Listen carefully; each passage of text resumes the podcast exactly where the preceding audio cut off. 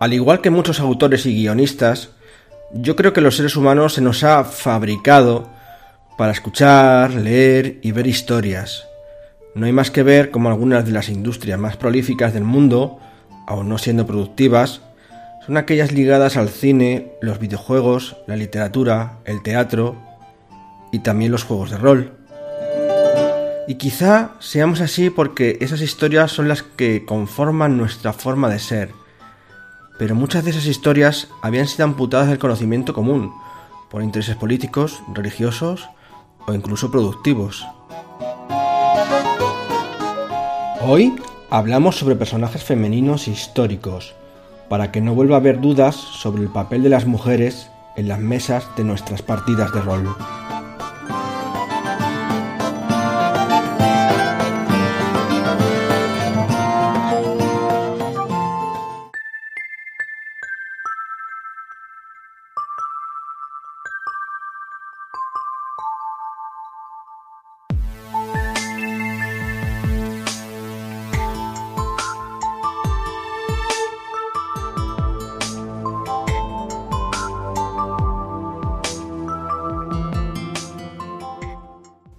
Parroquianos, bienvenidos una vez más a vuestro podcast de rol La Posada Mil Caminos. Hoy traemos un podcast eh, en homenaje al Día de la Mujer, que sabéis que es estos días, y bueno, pues vamos a hacer un poquito, va a ser un poquito diferente, vamos a contar historias de mujeres que han sido importantes en la historia y que rompieron los roles que les habían asignado y, eh, pues un mundo un poco patriarcal.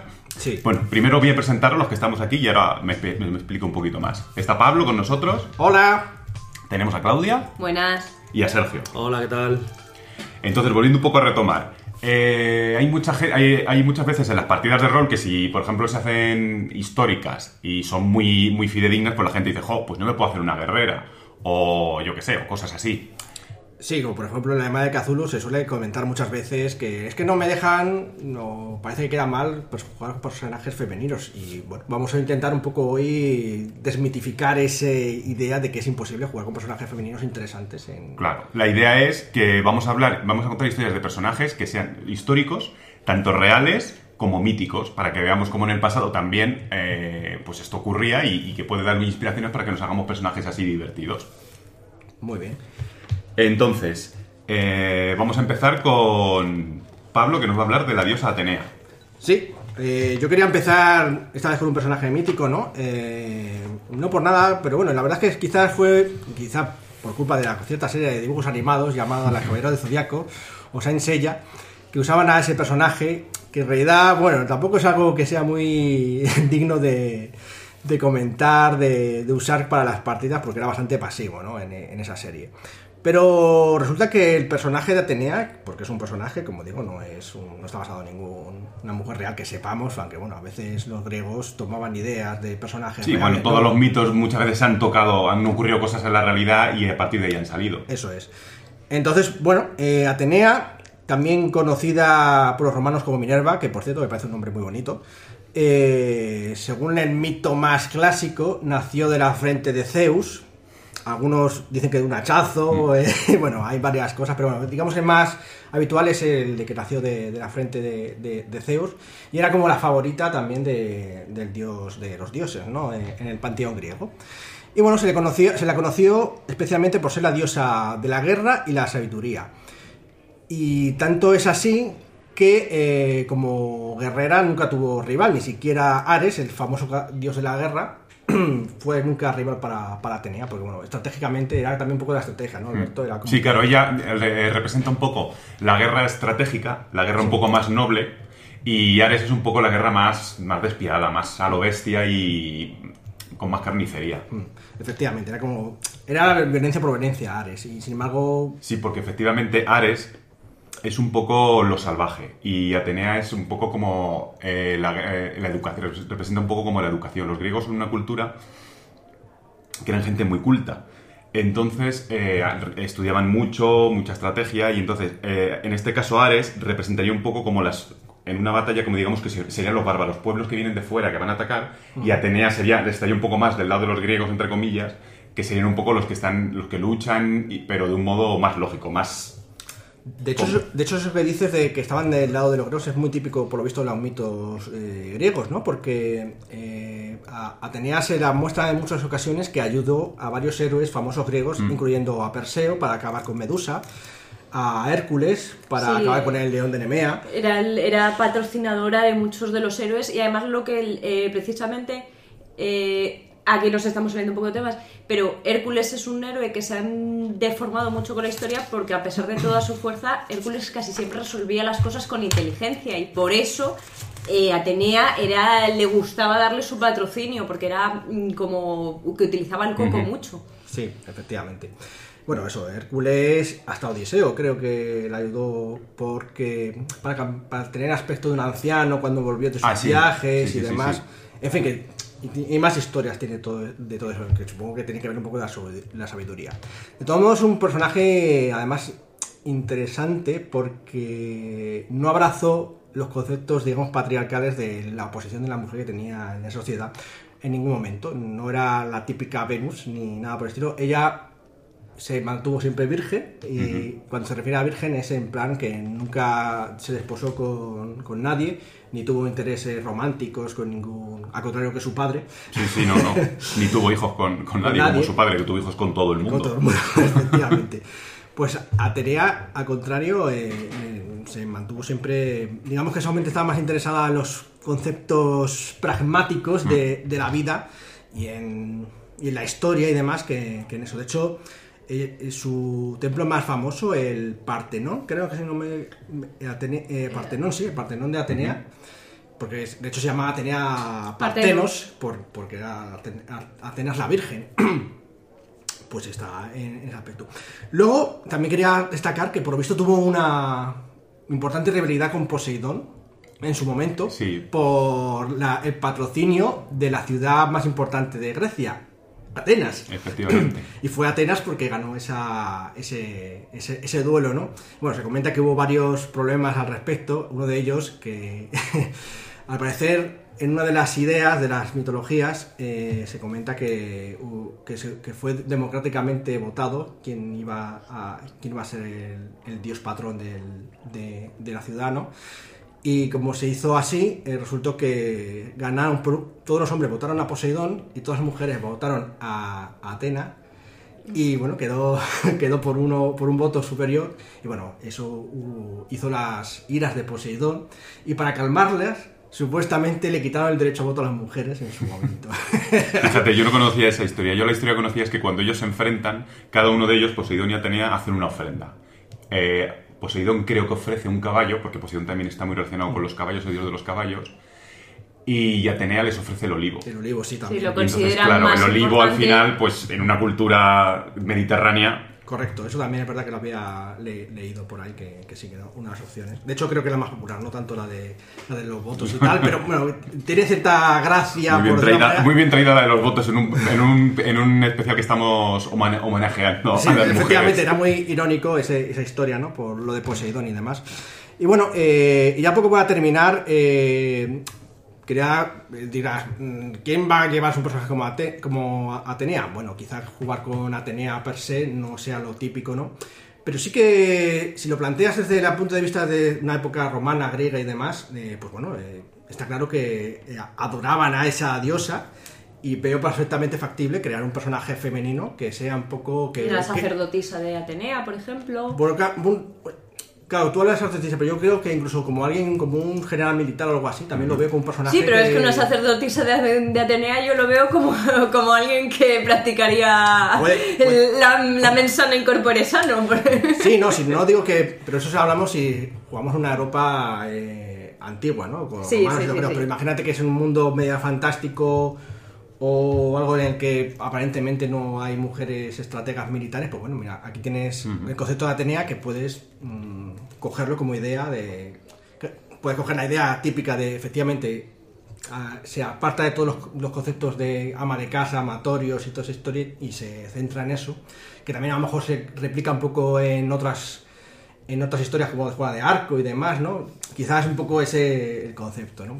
Y- pero bueno, que se veo perfectamente factible, y estamos hablando de una época romana en la que mucha gente dice, no, es que no había legionarias mujeres y tal, y es cierto, quizás no hubiese que se sepa, Sí, pero puede dar inspiración a que quede bien incluso. pero, queda- pero quedaría perfectamente bien si coges la idea de que, coño, es que están adorando un- una diosa que es que sí que, que, que derrotó a todos los dioses varones en combate e incluso se opuso a su padre en cierto... Se supone que es más poderosa que Zeus. Eso es. Así que bueno, eh, ahí lo dejo como un personaje que yo creo que un personaje nuestro mitológico que puede dar ideas para crear personajes de juegos de rol míticos, fantásticos, en el que las mujeres en un mundo patriarcal aún así mm, la traten como alguien incluso Igual, más, no sí. solamente igual, incluso alguien Superior. superior. Y ahí queda mi aportación en este aspecto, Alberto. Pues muy interesante. Atenea siempre es un personaje con, que, trae, mucha historia. Os voy a hablar de Boudica. Boudica es una... fue, no es, es un personaje histórico que existió de verdad en, en, eh, Reino Unido, cuando todavía no era Reino Unido, en la época de la romanización. Entonces, ahí que ocurría que las islas estaban llenas de, tribu- de tribus celtas y una de, de las tribus celtas que había, que eran los icenos, pues tenían, eh, sus gobernantes eran los reyes, eran eh, Boudica y su marido. ¿Qué ocurre? Que ellos tenían como, estaban ya llegando los romanos y había veces que en vez de dominar algo, llegaban como un pacto con, con los que había allí, con los nativos, y les, a cambio de un diezmo, pues les dejaban bien sus tierras y demás. Entonces, ellos tenían ese pacto con esta tribu, con los icenos. Lo habían hecho con el marido de, de Boudica. Entonces, bueno, siguen ahí. El marido de Boudica eh, enferma y muere. En aquella época ya os podéis imaginar, sería un catarrillo, un coronavirus, algo así de la época. La época del romanticismo, ¿qué años son? Para que lo No, sepan no, no, no, no, no, romanticismo. No. ¿No me has dicho romanticismo? No, romanticismo no, esto es eh, antes, romanización. Ah, Romanización, esto muchísimo es antes. Mucho antes. Em, ¿Dónde iba? Ah, sí, entonces se muere el marido de Boudica y ella pues va a reclamar a los romanos que, que siguen con el pacto para que no, pues que, se lo mantienen igual que estaba el caro. Los romanos que tienen una cultura eh, bastante sexista en ese aspecto no entienden que una mujer venga como representando un pueblo. Entonces dicen, bueno, esto no puede ser y la quieren escarmentar para, porque piensan, lo, lo toman como una afrenta de algún modo. Entonces cogen y lo que hacen es que violan a sus hijas y a ella la azotan en público para que para mostrar como pues como una especie como de castigo y decir mira aquí no podéis venir y hacer lo que queráis que sois unos salvajes porque yo lo- al ser una mujer lo ven como que es algo alguien muy salvaje. Entonces Boudica entra en cólera Justificadamente. justificadamente y totalmente. Y lo que hace es eh, en, en este caso las tribus celtas em, no es tan tan impactante que una mujer coja las armas y sea guerrera porque al final entrenaban a casi todos y no, no, no es tan impactante. Lo que es impactante es que ella lo que consiguió es reunir a un montón de tribus que estaban peleadas milenariamente entre ellas, consiguió que todos los líderes se, se pusieran de acuerdo y empezó a hacer ataques a los romanos. Y fue muy bestial los ataques que les hizo. De hecho, eh, la temían. Los romanos, en los escritos romanos, la temían como si fuera un demonio, una demonia. Ahí, ahí no sé si era en Colchester y en Londres, hizo un incendio brutal, pero brutal. De hecho, todavía hoy en día, si excavan no sé cuánto tiempo eh, profundo del suelo, hay un estrato del incendio que hizo ella. La tenían mucho miedo. Al final la cosa acaba un poco trágicamente, porque ellos, van avanzando mucho, robando mucho terreno, pero militarmente los romanos eran mucho mejor, eso es innegable, y les tienden como una especie de emboscada en un sitio que era como un embudo. De forma que aunque eran mucho menos romanos, los celtas fueron a lo bestia, no pensaron, y, y según iban saliendo los iban matando. Sí, el 300. Una cosa así. Entonces a, a Boudica, que lo que no quería ni- ninguno era que, que la cogieran y la, y, y- y- y la desacreditaran su imagen, se fue con unos druidas o sacerdotes o lo que fuera que hubiera allí, la dieron un veneno y se supone que se suicidó y, y escondieron su cuerpo. Nadie nunca sabe dónde está. Hay leyendas que dicen que el cuerpo de Boudica se quedó eh, enterrado en lo que hoy día sería King's Cross la zona de, de Londres, ese área donde creo que iban a hacer una calle en su honor, no sé al final si, como con toda la regeneración que estaban haciendo, le llegaron a poner. Interesante. Lo cual es curioso porque al final aquí tenemos un personaje que es una guerrera y es una líder. Parecido un poco cuanto hablabas tú antes de Atenea, en este caso pues un poco más en el tipo bárbaro, lo que sería, porque ellos eran pues eso, más, más salvajes. Sí. Bueno, reunir las tribus y tal es muy Le- er- eran militarmente eh, y tal más ineptos, o sea, con menos Sí. conocimientos, más salvajes, pero en cambio socialmente mucho más avanzados Muchísimo. porque eh, aceptaban completamente que ella era la, la que le Y correspondía ser además la es curioso también de, de- de- de estos celtas que tenían una especie como de prematrimonio, que no se veía en otras culturas, que era pues se juntaban un hombre y una mujer, estaban un año, me parece que era, o el ciclo que fuera, y luego podían seguir juntos ya para siempre o separarse. Y si tenían hijos, pues discutían y, y a ver quién se los quedaba. En ese caso, por ejemplo, además es muy curioso la imagen de la mujer, que siempre, por ejemplo, nosotros tenemos la imagen de pues el cristianismo, los romanos y todo que nos envían, que es más importante la imagen de una mujer virgen, Sí. porque es más pura y tal. En este caso, si la mujer eh, no era virgen y tenía hijos, es mucho más interesante para ellos porque lo que querían era procrear. Entonces, si tú te vas a, tú te casas con una y esa mujer tiene Ya hijos, tienes la garantía de que va a poder tener hijos. Entonces lo consideraban más valioso. Mm. Es curioso, el, el diferente punto de vista. Interesante, la verdad. Bueno. Y bueno, ahora vamos a pasar a otro personaje que Sergio nos va a hablar de Juana de Arco.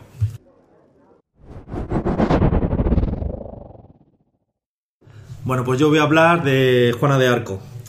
Eh, Juana de Arco eh, fue un, un punto muy importante en la Guerra de los 100 Años, que duró pues 116 años. creo. ¿Cómo? ¿No duró 100 años? No, no duró 100 años.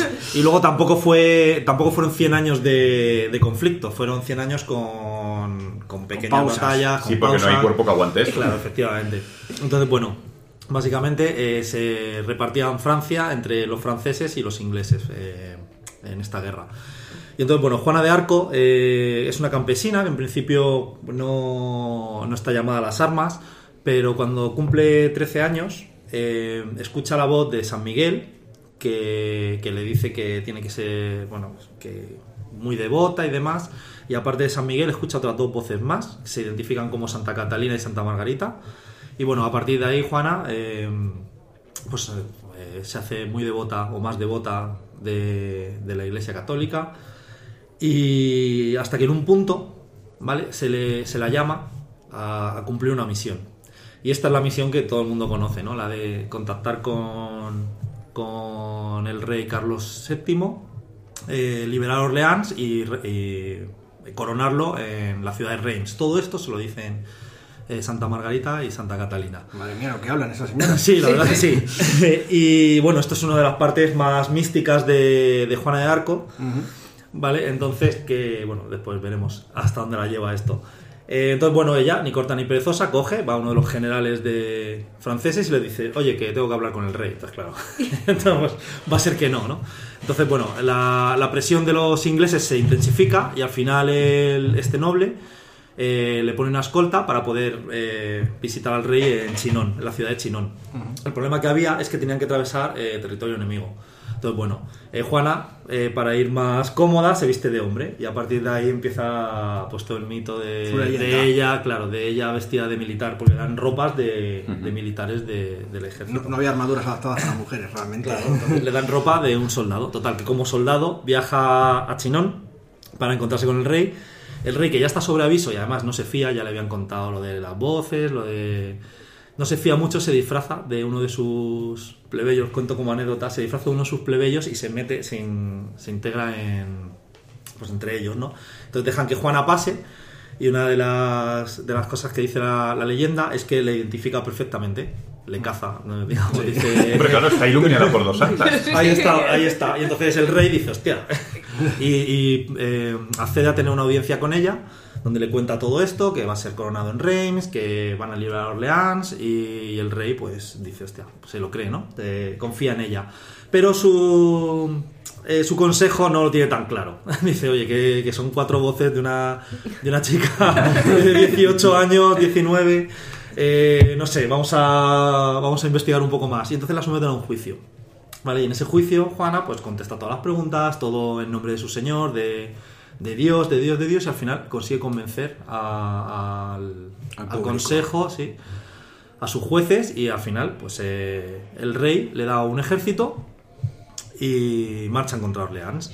Entonces, bueno, consiguen liberar Orleans, eso se supone un hito, consiguen abrir el camino hacia Reims y viajan hasta allí y allí coronan a, a Carlos VII como rey. De hecho, Juana nunca le llama rey hasta que le coronan, que ya empieza a llamarle rey, le llama siempre delfín.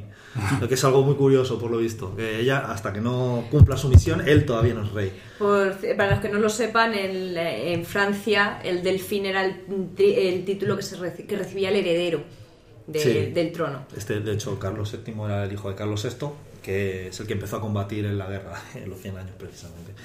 Total, que, bueno, aquí habría cumplido su hito, ¿no? Entonces, a partir de aquí, Juana se relaja un poco Y, bueno, eh, empieza, o sea, ya cumplió su misión. Pero aún así había una pieza que no le cuadraba, y es París. Todavía los ingleses tenían tomado París. Y, y bueno, se dice aquí ya, dependiendo a quién le preguntes, vuelve a escuchar otras voces para marchar contra París, o lo hace ella ya de voluntad propia, porque tenía un espíritu bastante, bastante guerrero, tenía, quería expulsar a los ingleses, o sea, su objetivo era muy claro. Entonces eh, marcha contra París, pero esta ofensiva contra París ya no fue tan exitosa como la de Orleans. Y aquí fallan en la ofensiva y el rey Carlos VII asume el mando y, adopta una vía más diplomática, por dos motivos. Primero, que no quiere perder todo el ejército. Y otro motivo era que, que quería tener contenta a la gente, quería tener a la gente de su lado. Entonces, si se me implicaba en una campaña militar que hiciese daño a la población civil, iba a tener en contra a franceses, ¿vale? Porque el territorio inglés estaba eh, gobernado entre una alianza entre los borgoños y los ingleses. Entonces, bueno, asume el mando, eh, empieza a haber fricciones entre Juana y Carlos, y bueno, Juana se, se va a combatir a otras partes con un ejército mucho más pequeñito, y, y, bueno, tiene éxito en alguna de sus campañas, pero llega una de ellas donde la capturan, ¿vale? Concretamente, la campaña de, lo diré, de Campagne, o algo así, con, con piñe, se escribe. Champagne. ¿Champagne? No, Puede sin- ser, no lo sé, ¿cómo- no, bueno, cómo? con piñe. Vale. Vale, pues concretamente ahí, bueno, ella ya sabía que le iban a capturar, porque había escuchado otra vez voces y le habían dicho exactamente que iban a capturarla, y pues nada, la capturan. La capturan viva y la venden a los ingleses. Dice la leyenda que se la venden a los ingleses, y los ingleses, bueno, en un juicio un poco pantomima, la declaran hereje y la queman en la hoguera. Y lejos de, de que la cosa quede ahí, eh, Juana eh, resulta un, un mártir para los franceses y a partir de ahí eh, empiezan a intensificar muchísimo más las ofensivas contra los ingleses y al final de todo, muchos años después, consiguen al final expulsar a los ingleses de... de- O sea que al final eh, Juana consiguió su, su objetivo. figura consigue el objetivo, eso es. Y bueno, Con su ella, sacrificio ella- incluido. Eso es, con su de hecho el sacrificio es importante porque es como que le da fuerza al pueblo Sí, porque se convierte en mito. se ¿no? convierte en mártir, sí, en un mito. Y luego, bueno, luego se santifica, porque bueno, eh, cuando ya Carlos VII asume el trono, eh, pues con el papa de turno que le había que la había mm, declarado eh, bruja, vaya, pues eh, al final la santifican, la canonizan y bueno, y ahora, ahora mismo Juana es un Juana de Arco es un personaje muy importante en la historia de Francia, es uno de los, lo diré, de los patrones de Francia, de las patronas de Francia. Pues un personaje interesante, desde luego. Sí, sí, la verdad es que es una historia que da, vamos, es como una gran, podría ser una gran campaña Sí, de rol. la verdad es que sí. Muy típica, de hecho. Y ahora Pablo nos va a hablar de otro personaje muy interesante y bastante más cercano en la historia a los otros que hemos hablado. ¿Verdad, Pablo? Marie Curie, Alberto. Que, bueno, es un personaje que casi todo el mundo cuando le preguntas una mujer científica te dice Marie Curie. Pero hay muchas más, ¿eh? No solamente Marie Curie. Está Ada Lovelace, eh, bueno, pues muchas. Lo que pasa es que es cierto que ella es muy emblemática y con lo que consiguió, Sí, vamos, se han es- salvado millones de vidas. Es muy emblemática porque además fue la primera mujer que recibió un premio Nobel. Pero tiene un poco de historia aún así. Bueno, Marie Curie, la mayoría de la gente piensa que es francesa. No es francesa, es polaca. Nació en Varsovia. Eh, su nombre completo es María Salomea Skolodowska Curie. Perdóneme, pero... Tienes es que- el polaco oxidado. Sí, un poco, un poco. Es, es Skolodowska. Es que tiene hay muchas consonantes juntas. Y además a los polacos les gusta poner zetas en todos los lados. Sí, no. Aquí hay más Ks y cosas así. A ver si W puedo y tal. intentarlo yo. Es. Es Kolodowska. Skolodowska, ¿no? Pues nada, mira. Pues Skolodowska, también conocida como Marie Curie, eh, nació en 1987 y luego se fue a vivir a, Francia, porque bueno, pues en Polonia no la vida no era tan fácil como ahora más o menos, ¿no? Y el caso es que eh, allí eh, conoció a su, a su marido, que se llama Pierre, y desde ya muy temprana edad, entre los dos, eh, empezaron a estudiar todos los fenómenos de la radioactividad, que de hecho, ella misma eh, le puso el nombre de, el nombre de radioactividad, es, viene de, de ella, ¿no? Y sobre todo, digamos que donde destacó es cuando descubrieron eh, un, un elemento que se llama el polonio. Y dirás, ¿por qué se llama polonio? Porque Marie Curie, a pesar de que se fue a vivir a, Fran- a Francia, en realidad era una persona que todavía mm, adoraba su tierra, ¿no? Pues la llamó polonio, al, al elemento famoso. Y bueno, pues mm, gracias a ello y sus investigaciones, que lo hicieron en una especie de granja con elementos totalmente... Pues imagínate, ¿no? Sí, sí, de la época sin no saber, pues... Sí, sin nada, pues eh, ahí dando porrazos al polonio, tocando con los dedos eso tan radioactivo, pues consiguieron pues estudiar todas sus propiedades, todas, bueno, bastante sus propiedades, lo suficiente como para que en- creo que en el 1901 o algo así creo, eh, se le concediera el, este, este Nobel. Aunque hubo polémica, porque en su momento, obviamente, no se le daba Nobel a las mujeres. Entonces Pierre, cuando a él y a otro eh, colaborador con el que trabajaron para estudiar esto, esta radioactividad, dijo que, que no aceptaría el Nobel si no se lo entregaban a- también a su mujer. Y entonces... Y defendiendo, me parece bien. Entonces, mm, bueno, pues con la presión, porque era muy importante este descubrimiento, hablamos de la radioactividad, ¿sabes? Imagínate lo importante que ha sido para la humanidad desde ese momento, ¿no? Decidieron efectivamente entregarle este, este, este Nobel también a, a ella y fue la primera mujer en la historia en que recibió el Nobel por, de, de las ciencias físicas, de, de, bueno, un Nobel de cualquier cosa. Y en bien ganado, además.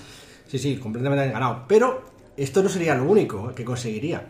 Puesto que, bueno, aparte de con ello, pues tuvo dos hijas. eh, creo que se llamaban Irene e Inés, creo.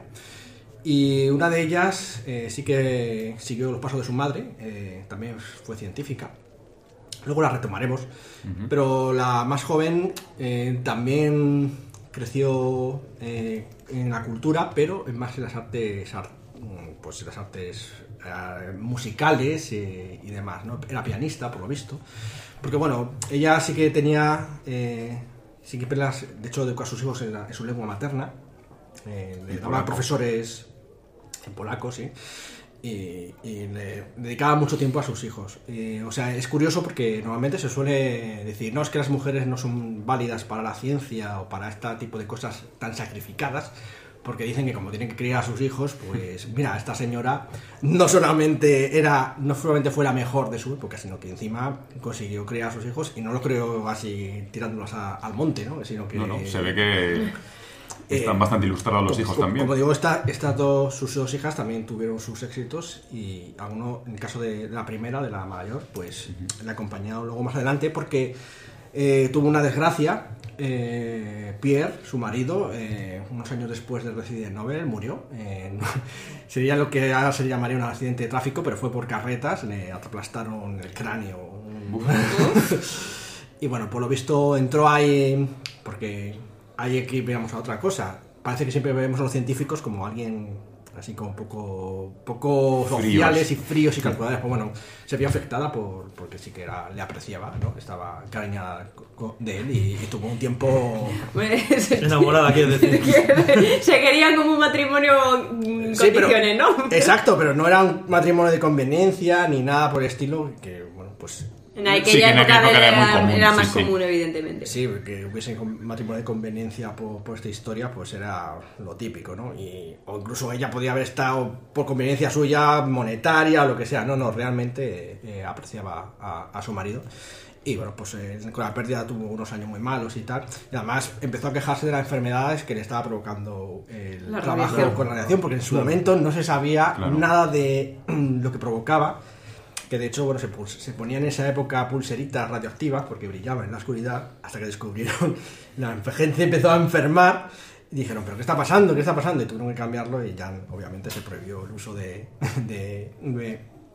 artefactos ar- radioactivos que pudiesen poner en peligro a la población no bueno el caso es que unos años después no solamente ganó este Nobel de Física, sino que también por sus estudios de estos elementos eh, llegó a ganar también el Nobel de la Química, convirtiéndose no solamente la primera mujer que ganaba el de la Química, sino que la primera persona que ganaba dos Nobeles de, de ciencias eh, en su vida, ¿no? Entonces, bueno, pues como veis, siguió avanzando en esto. Tuvo muchas reacciones en su momento porque, bueno, la prensa, digamos, conservadora no le gustaba nada que una mujer atea y extranjera eh, ganase todos estos premios que era para el pueblo francés Sí, que sí, no pues- tenía que era que era el auténtico tenía que tener el auténtico derecho de todo esto pues bueno fíjate que hasta Superaba a todos. como vemos eh, la prensa no ha cambiado mucho en 100 años sigue más o menos en sus 13 Sí, fijándose cosa que no debe. Y, y bueno, pues con, eso, mm, y aquí con esto no solamente termina su, carrera científica con este segundo Nobel, que además tampoco es que los apreciase mucho, eran, eh, eran útiles porque les daba reconocimiento y demás, pero cuando se inició la Primera Guerra Mundial, ¿no? Eh, ella tomó un papel muy, muy importante también aquí, con su hija, por cierto, que pues ella es lo que montó lo que se llama los, los camiones de radiografía, de, de radiografía, no, ra- radiología, en el que, bueno, pues para los, los soldados que eran heridos, obviamente para saber dónde estaba la herida de Sí, bala la o algo metralla, lo que fuera. la metralla, la bala, pues montó esos camiones de, eh, de, de, pues, de radiología para poder Ir a los campos de batalla. ir a campos a ayudar a la gente a, en, los- en las... ¿Cómo se llamaba esto? Las... En los eh, hospitales de campaña. Sí, eh, bueno, pues... Entonces se convirtió, de hecho creo que le llamaban como los, los pequeños marí porque eran eso, varios camiones que, y bueno, se implicó mucho y estuvo digamos casi en la primera línea de guerra. Eh, tanto fue así que incluso llegó, no, decía que no tenía realmente mucho dinero, y llegó incluso a pedir al Banco de Francia que fundiera sus medallas de los Nobeles, que eran de oro puro, para, eh, para la causa ¿no? de la guerra. Madre mía. O sea, hasta Es una heroína, pero vamos. Sí, y, y to- y todo eso, además, siendo cada vez más afectada por su, Su enfermedad, enfermedad. por la por el estudio de estos, de estos elementos radioactivos, ¿no? Que de hecho fueron los que acabaron con su vida. No obstante, tuvo una vida bastante larga, porque murió en 1934, o sea que, bueno, teniendo en cuenta que estuvo expuesta a todos estos elementos tanto tiempo Sí. y sufriendo dolores que, bueno, se sabe que son bastante chungos estos, estos, estos dolores que provoca la, la, la radioactividad, pues bueno, pues digamos que tuvo bastante constitución para, para todo ello, ¿no? Bueno, ahí Era quedó... una polaca de armas tomadas. Sí, vamos. sí, sí. Era, ya digo, ella quería mucho su tierra, era, en fin, eh, muy emocional en ese aspecto, pero por otro lado era un gran hábil con las, con las ciencias. Y me parece un personaje muy interesante porque, bueno, aparte de ser siempre la mujer que se habla de ciencia, y aunque no se sabe mucho la historia, por eso me gustaba... eh, Es bastante, la verdad es que efectivamente da- es una historia muy potente la de esta mujer. No solamente es potente, me parece además, es la época de un juego de rol que es muy famoso para nosotros, que es la llamada de Cthulhu. Más o menos es esos años, ¿no? Eh, los, que, los que toma. Me parece un personaje que es perfectamente válido para... Es una personalidad, pero su personaje es perfectamente válido para introducirlo como un personaje de, una, de un personaje femenino. Sí, además esa se la llama época. que hay que investigar mucho. Sí, sí, sí. Sí, sí, es muy investigativo, muy... Yo la estoy viendo ya investigando do- droga plutónica. Completamente. A mí- La verdad es que me queda muy bien la idea esa de, pues eso, de, de investigar cosas relacionadas con los mitos que, que hubiese que ver con, pues eso, con, en esa época. Y como ves, incluso en esa época tan difícil para las mujeres, aún así se podía destacar, eh, ya en los años 20, que yo sé de muchos eh, guardianes de los arcanos y jugadores y tal que dicen que, que no se suelen jugar mucho con mujeres porque parece que, bueno, Sí, que están que muy está a- más limitado. Está Pero muy mira, limitado. Pues como ves, no tienes que estar tan limitado. Puedes tener. Y esto no hablamos de. Esto no es un mito, esto es la realidad, ¿no? Esto, esto ocurrió realmente. Así que bueno, que me parece que, que era adecuado que en este podcast. eh, Se más- mencionase. se mencionase esta Sí, personalidad y ahondáramos un poco más en esta personalidad. un puesto bien ganado el de Marie Curie en este podcast. La verdad. Y bueno, ahora vamos a pasar a otro personaje que os voy a contar yo, que es, es mítico también. Es Atalanta, de la mitología griega. Y me ha parecido interesante porque, bueno, Atalanta simboliza un poco. Es como una cazadora. O sea, tenemos en mitología griega esta Artemisa, diosa cazadora. Esta, este personaje está consagrado a ella, pero es, pues también es como muy parecido a lo que sería el prototipo de griego de atleta, que es muy ágil, que cultiva mucho su cuerpo, pero en versión femenina, que no se daba, no era lo normal, porque las mujeres en la época griega, su concepto es que estaban para procrear. Entonces ni entrenaban ni nada. De hecho, ya sabéis todos la fijación que tenían los griegos con la belleza del cuerpo masculino, que pasaban de las mujeres, las tenían ahí como pues eso. Bueno, pero tenían estatuas también femeninas, como la Venus de Milo. y- Sí, pero hay, hay- efectivamente hay pocas excepciones con eso. Ellos, lo- el cuerpo perfecto y bonito para ellos era el de un atleta que estaba muy cultivado y demás. Las mujeres, como no participan en este tipo de cosas, pues sus cuerpos, pues, hombre, podía la que tuviera un cuerpo ágil y demás, pero el resto no, no le prestaban tanta, tanta atención. Entonces, en este caso me ha parecido interesante Atalanta. Atalanta, su historia os cuento así un poquito por encima. Eh, su padre, él solo quería hijos varones, y entonces la cogió ella y la abandonó en un monte. O- Llegó una osa, la crió y consiguió sobrevivir los primeros años, y después un par de cazadores la encontraron como una niña medio salvaje y la criaron. Entonces, pues ella aprendió, a- pues ella vivía en el bosque como, es una especie como de montaraz. Estaba todo el día por allí de un lado para otro. Dentro de sus hitos eh, se sabe que mató a dos centauros que intentaron violarla. Los centauros además eran criaturas poderosas y que representan también un poco lo salvaje. Y la tía cogió su arco, les flechó a los dos y... Y adiós muy buenas. Efectivamente. y mm, también eh, participó en, en la caza del, del jabalí de Calidonia, me parece que se llamaba, no recuerdo muy bien, o de Calidón, que fue también una de estas grandes empresas que iban todos los héroes griegos y ella fue de, la- de las que, de las que ah, participó bastante. Y también un, un hito importante de su vida es que se supone que era la única mujer que iba en el Argo, en, lo- en la expedición de Jasón y los argonautas. En ese barco, la única mujer fue ella. Los demás eran todo héroes, pues estaba. No, no recuerdo ahora mismo quiénes estaban, pero vamos. Eran todo hombres excepto ella, que tenía también un sitio bien ganado. Y. y bueno, luego lo que pasa es que él- él tiene un final un poco agridulce, este personaje. Hay una, en una de sus historias, ella se decía que se iba a consagrar a la virginidad, porque eh, Artemisa también es una diosa virgen, pero que solo eh, estaría con un hombre, o se casaría con un hombre que la consiguiera vencer en una carrera. Nadie la vencía, porque ella estaba súper entrenada y no había ningún hombre, por atleta que fuese, que la venciese. Entonces la diosa del amor, eh, Atenea, eh, Afrodita, le dio a Hipómenes unas manzanas, que eran del jardín de las Hespérides, por lo que parece. Son unas manzanas mágicas que son doradas. Y entonces en un, él de la desafió en una carrera iba tirando las manzanas y ella se agachaba a cogerlas. Las manzanas supone que son como mágicas y atraen mucho tu atención. Porque claro, podemos pensar que si esta tía vivía en el bosque normalmente le iba a dar igual las manzanas de oro. Pero claro, la cosa es como que son manzanas mágicas que, todo el mundo quiere tener, como que te atraen. Entonces con este truco él la gana y al final eh, sí que se quedan juntos, se casan. Y un poquito más adelante de su historia hay un momento donde ellos se meten en un templo de la diosa Cibeles y se ponen a procrear allí mismo. La diosa Cibeles se cabrea bastante y los convierte en leones. Y después de eso los, un- los unge en su carro. Que todos los que, si nuestros escuchantes hay alguno de Madrid, pues recordará la fuente de la Cibeles, ve esos dos leones que hay, pues son Atalanta y Pómenes que los tenemos ahí. Entonces, pues bueno, este personaje es interesante porque es, pues eso, mm, el típico Dungeons and Dragons, algo así, un montaraz, un explorador, pues es un arquetipo bastante interesante de, de explorar. Sí, como ejemplo para el arquetipo de montaraz femenino, porque todos conocemos a Aragorn, pero... Efectivamente, pues tenemos también su contrapartida, que maneja el arco. ¿Tú a ti, Sergio, que además te gustan Sí, las sí, arqueras? yo soy de, de arqueros, de arqueras y montaraces, o sea que sí que muy bien, la verdad es que es una fuente de inspiración. Está muy bien. Y bueno, vamos a seguir con otro personaje. Sergio nos va a hablar ahora de Grace O'Malley. Grace O'Malley, efectivamente, la llamaban eh, la pirata, ¿no? ¿Cómo era? La reina Perdón, pirata. la reina pirata. ¿Esto La es un personaje real o es de ficticio? Es un personaje real, existió realmente. Tú dices, coño, la reina pirata. Bueno, a ver, voy a contar un poco cómo era la piratería. Lo que hacía era eh, cobrar un, un impuesto a los barcos que pasaban por sus aguas, ¿vale? Ella, bueno, su padre eh, era un, un jefe de clan irlandés que tenía una vasta extensión de tierra en la costa y entonces todo lo que consideraba sus aguas, los barcos que entraban por ahí, les cobraban un tributo a los pescadores ingleses, más concretamente.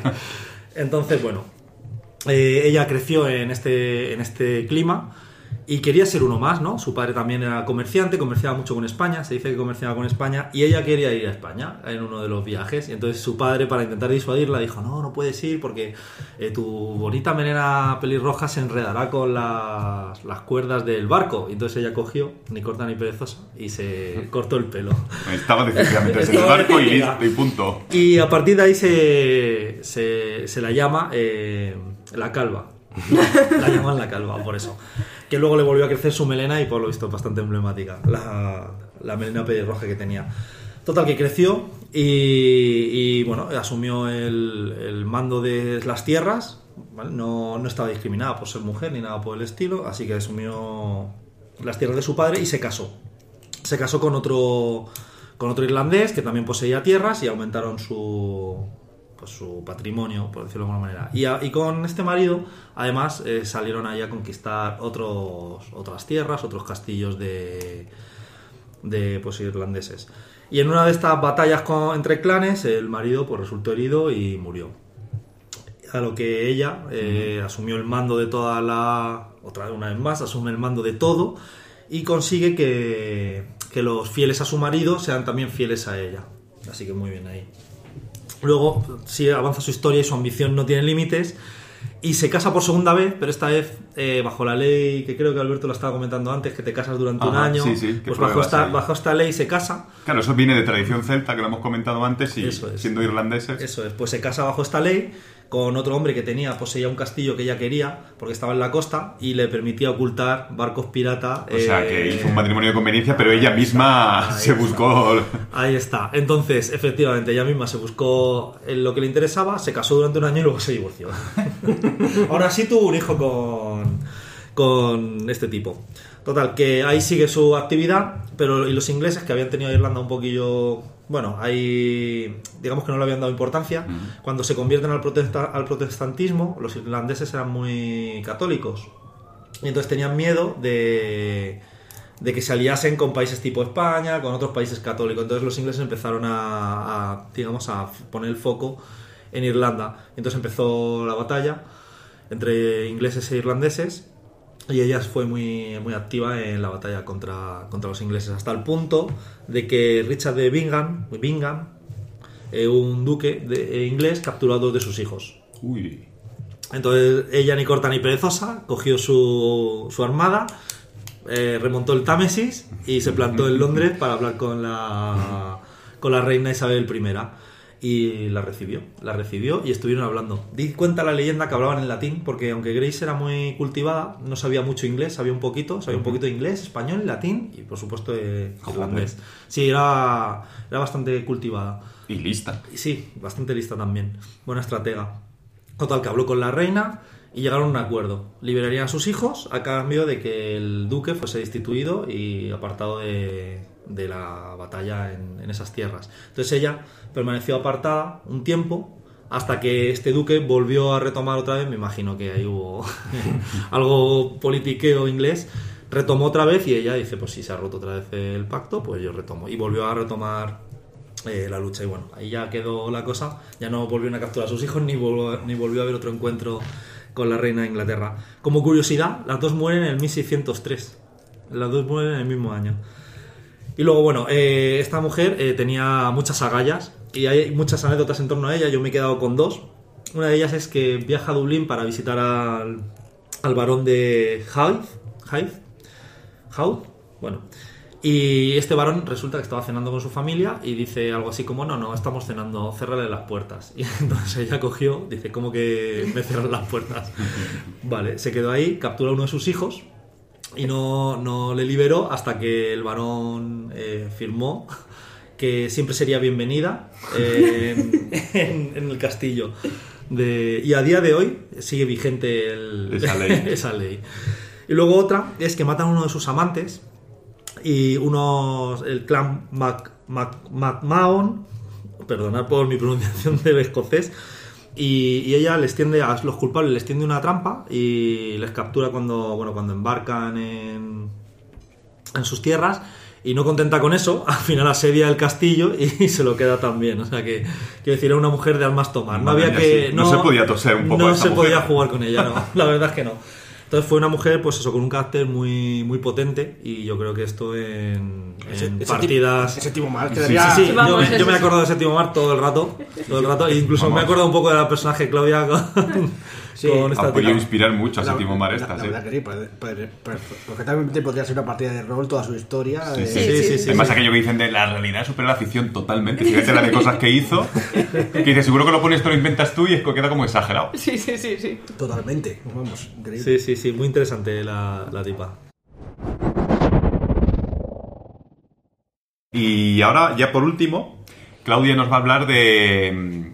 No de un personaje concreto, sino de, de- grupos. Como por, ejemplo, en mitología, personajes míticos podemos encontrar a las Valquirias. Las Valquirias eran unas damas, eh, eran guerreras, eran escuderas, que tenía Odín, y cuando los guerreros caían en batalla, ellas bajaban con su caballo alado, se llevaban a esos guerreros y estaban en el Valhalla entrenando hasta que los necesitase Odín para las batallas que fueran y eran damas guerreras.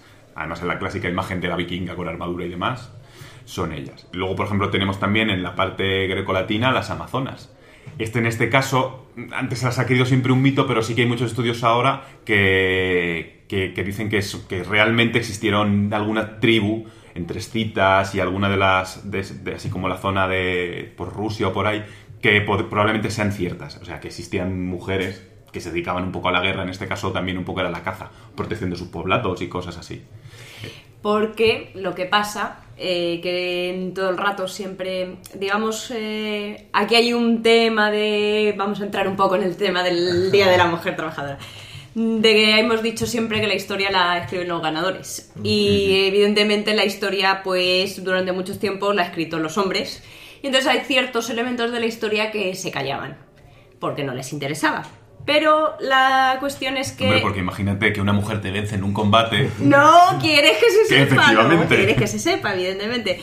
Pero lo que pasa es que mm, las guerras, que son tan malas y tan fastidiosas, eh, fastidiosa suena un poco suave, pero bueno, eh, en ciertos aspectos han sido momentos de gran avance para las mujeres, porque mientras los hombres se han ido a la guerra, las mujeres han ganado posiciones. Entonces, ¿qué pasa? Que siempre que los hombres salían a guerrear, los pueblos, las casas se quedaban desprotegidos y las mujeres tenían que asumir los roles de protegerlos. Entonces, ha habido, han surgido muchas eh, situaciones en las sociedades durante toda la época en las que surgían mujeres guerreras o, mujeres mm, gobernadoras o mujeres tal, a raíz de que los maridos se habían ido a la guerra Sí, por propia necesidad. por propia necesidad. Es más, incluso por ir a la guerra, muchos morían. De hecho, habría un desbalance de población Hombre, masculina. efectivamente, había un desbalance de población femenina, de masculina femenina y mm, vacíos en huecos de poder, etcétera, etcétera. Entonces, hay muchos, si te empiezas a investigar la historia, hay muchos personajes muy interesantes que son la viuda de que ha asumido el control mm, cuando ya el marido no estaba, por ejemplo. Yo lo que voy a hablar ahora un poco más no son de personajes concretos, porque estos personajes que habléis son personajes evidentemente todos muy poderosos, muy no sé qué, que nos pueden dar, o sea, muy fuertes como historia, que nos dan ejemplo de, personajes que jugar, pero también quiero dar pinceladas de cosas que ocurrieron de verdad, o sea, sí, grupos que existieron de verdad y situaciones donde mm, las mujeres hicieron un- su pequeño hueco. Hay, por ejemplo, hay un... Voy a empezar por lo que es más mítico de todo, que es eh, el mito de la Virgo Bellatrix, que se llama. La Virgo Bellatrix lo que son son aquellas mujeres que a necesidad de un familiar de ocupar un hueco en la guerra, el padre normalmente suele ser el padre que no tiene hijos varones y entonces ellas asumen el, el papel de decir, bueno, yo voy a representarte y además se hacen pasar por hombres. Entonces, ahí en España hay un, dos romances, por lo menos, que se creen que son de origen... Bueno, hay discusiones porque no se han, no se han, no se han guardado por escrito hasta mucho más posterior que los demás romances, precisamente por el tema de que eran de sobre mujeres, que son el, el romance de la doncella guerrera, que eh, sigue este patrón, de ella se esconde, se hace pasar por varón, tal... Y luego está el romance muy conocido por todos, que es, bueno, es el, es el poema de Famulán. El de Famulam además va un poquito más allá porque mientras los españoles a la muchacha hay un príncipe enamorado que la sospecha que ella es mujer y entonces va detrás de ella y no sé qué y la persigue de vuelta a casa. Muy español. Muy español. El de Famulán no. Al final Famulán resulta que van cuando han terminado guerra, 10 años de guerra, pasan por casa de sus padres, ella aprovecha que están en casa de sus padres y dice, adiós, me voy a poner mi vestido. Y entonces cuando sale por allí hacen todos sus compañeros como, ¿eh? Pero que es una mujer. Y, y se quedan todos sorprendidos, pero no hay, no hay rollos amorosos ni nada, ni, ni nadie que sospeche que sea un hombre, o sea, una mujer de verdad, ni nada. Todos se han creído que es un soldado más durante los 10 años que han estado combatiendo juntos. Entonces, esas son pero son, es curioso que es un mito, el de la Virgo Bellatrix, que son dos culturas tan lejanas como la nuestra y la, y la eh, china, que son además en épocas en las que la relación era muy, o sea, estamos hablando de, del romances del, del, medievo, el otro no me acuerdo si son del siglo XIII, me parece, XII, tal. o sea, que son unas épocas en las que la comunicación no estaban muy fluidas. Y en cambio que existen, porque era algo que debía ocurrir es lo que te iba a decir, que seguro que se basaba en algún hecho concreto. Que aunque no lo querían decir de manera declarada, pues estaba ahí, estaba ahí. Y de hecho es que hay cosas que sí que existen de manera real, como por ejemplo es la, la Orden del Hacha.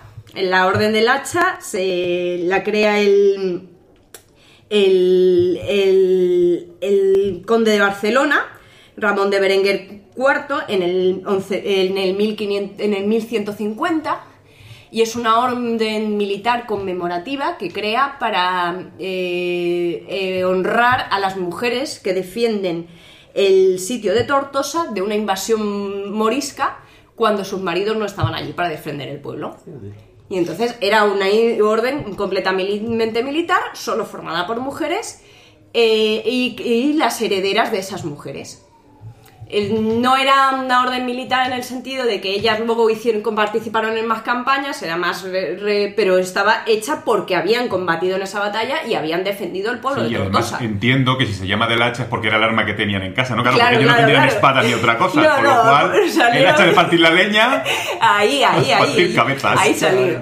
Y entonces, es decir, había, había situaciones reales y hay otra orden y este caso es italiana se llama la de mm, Frati de la Beata Gloriosa Vergine María, que quiere decir que es la, la, orden de la, de la mm, bendita Virgen María, ¿vale? Sí. Que es una orden militar, militar también, del estilo de lo que pueden ser las nuestras, eh, de, de, organización, era como, como, organización civil, ¿vale? Una cosa así, entre medias de, o sea, religiosa, un poco como los, como los templarios o los caballeros de Calatrava, que admitían entre sus, sus miembros a mujeres. Eso. o sea, ahí era mixto. Sí, aquí era completamente mixta. Eh, surgió, era del siglo XIII y estuvo en funcionamiento hasta el siglo XVI. Pues duró bastante. o sea, no solo que durase bastante, en el siglo XIII, claro. O sea, mezclar a mujeres en una orden, o sea, fíjate pues estaban completamente o Realmente la historia la ha escrito. Sí, sí, sí, sí. Lo que pasa es que evidentemente no tendrían mucha proporción de mujeres respecto a hombres, pero están admitidas en la orden y eran completamente estas. Es, no son los únicos ejemplos. Había en Francia y en Inglaterra durante muchos años se admitían el hecho de que las mujeres pudiesen adquirir los cargos de, de, de caballero. De hecho, los franceses tenían dos términos diferentes para indicar a una mujer caballero y a la mujer de un caballero. Tenía, no me acuerdo ahora mismo bien de las palabras, pero tenían términos diferentes para indicar una cosa y la otra.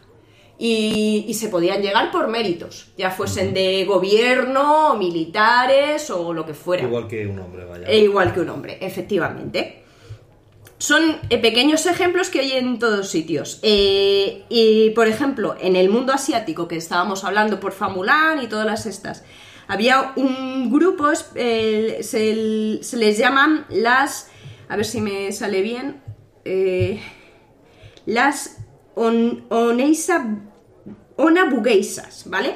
Las onabugeisas son mujeres samuráis. Ah. Las mujeres samuráis eran, empezaban todas siendo porque eran familias de samuráis, porque los japoneses estaban eh, eh, divididos en estratos sociales y estaba el, estrato de los bunshi, que son todos samuráis, y entonces las mujeres de esas familias también aprendían a combatir. Eh, aprendían a combatir con armas que les sean más útiles a ellas. Eran principalmente el, arco y la naginata, que la naginata, para que los que no lo sepan, es una especie como de arma de asta, con un cuchillo muy, muy grande al final. Yo creo que es como una especie de lanza con... Sí, es la versión asiática de la alabarda, más o menos. Sí, más o menos. Entonces, ¿qué pasa? Que era un arma que ellas podían manejar con mucha soltura y que podían eh, descabalgar a un hombre a caballo sin necesidad de tener eh, mucha fuerza. Entonces eh, entraban desde pequeñitas, pero había algunas incluso que llegaban a ser tan hábiles con las armas en general que terminaban en los campos de batalla. Eh, hay, varios nombres famosos, Mochizuze Kiyome, eh, Masako, Y hay, de hecho, la última más importante de ellas, que es Nakana Takeko, que lle- lle- llevó su propio grupo de eh, mujeres samuráis a la guerra. Eran las Yoshitai. No eran oficialmente miembros del ejército porque no se permitía, pero oye, tenía su propio regimiento y acabaron combatiendo en el ejército.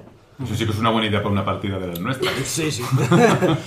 Y ya más cercana, pues a un pequeño, una pequeña mención al 588 Regimiento de Bombardeo Nocturno ruso. Joder. Que Miguel seguro es que cuando Sí, los yo oiga... creo- yo creo que sí, le- que les funciona. esto. Estas son las llama, los alemanes las llamaban las brujas de la noche. Y era Sí, un sí, regimiento de aviadoras rusas que durante la Segunda Guerra Mundial, pues les... Les, pas- ca- les calentaron. les calentaron un poquito. Fíjate si son tan populares que han hecho un juego de rol solo de Sí, ellas. sí, sí, Sí, por sí, eso efectivamente, no es, sabía eh, Y que... tienen una canción dedicada de Sabaton también, la verdad Sí, que es sí, un- sí. bastante interesante. Es, además, es que fue eh, la, la- la, digamos, la que fue la, la, de est- la coronel Marina Raskova, que dijo que se empeñó que porque no les dejaban en aquel momento combatir, y dijo, pero vamos, que podemos, que podemos, que podemos, y consiguió sacar el, regimiento adelante y terminaron siendo bastante relevantes. Es que al final para pilotar un avión, sea, las japonesas por lo- podríamos discutirlo más o menos lo de la fuerza física, armas adaptadas a ella y tal. En concreto aquí es conducir un avión y ser hábil con Sí, sí, el sí. pilotaje y eso pueden hacerlo perfectamente. Así que bueno, que como veis, eh, me estoy dejando cosas en el tintero porque es que hay un montonazo por todo cuando empiezas a rascar. Pero como veréis, eh, se pueden encontrar ejemplos de, de grupos o situaciones donde podéis encontrar, eh, podéis situar a mujeres. Ah, bueno, mira, uno que se me estaba olvidando. eh, que este es de nuestra tierra también. En, los- en nuestras órdenes religiosas, los, que- los calatravos y todos los demás, se admitían a las mujeres y a las hijas de. Y entonces cuando hablábamos, cuando el padre se moría, las mujeres y los hijos los, los absorbía la orden. la orden. Y las hijas las criaban igual que a los hijos. Entonces recibían una mm, mm, militar. y- medio y militar. Y de hecho, eh, muchos de vosotros, si sois de aquí de España, eh, no sé si en, en Sudamérica, pero vamos, conoceréis plazas de comendadoras. O con las comendadoras era porque las mujeres de o las hijas de se quedaban dentro de la orden y llegaban a, a te- a tener mm, el, pa- el papel más importante que era, era los comendadores y las comendadoras los que gobernaban los, eh, las órdenes a niveles regionales, en los conventos y cosas por el estilo. Otro grupo más. Madre mía, pues como veis, eh, ideas para partidas y para cosas a tutiplén y estas todas basadas en la realidad. Sí. Sin ir más Nos lejos. dejamos muchas cosas para el 2021, pero... Sí, sí, bueno, eh, la verdad es que como podéis ver, personajes de este estilo hay mogollón. La historia nos hemos dejado en el tintero, como decíamos antes, un montón. Eh, Caterina Sforza, Anne Farquhar son, o sea, hay... Te pones a rascar y un montón súper interesantes cada historia como las que hemos oído aquí, muy interesantes todas.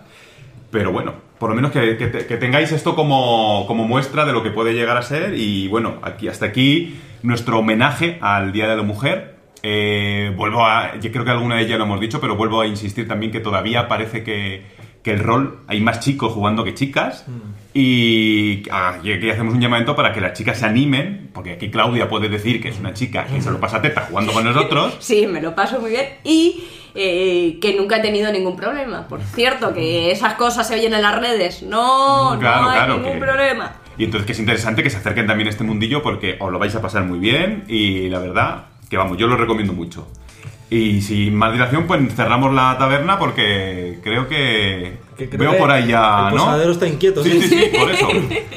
José, ¿qué haces aquí? Hola. Iros ya de aquí, que quiero cerrar. Me estoy pisando el fregado. Bueno, parroquianos, un saludo y hasta la próxima. Adiós. Adiós. Adiós.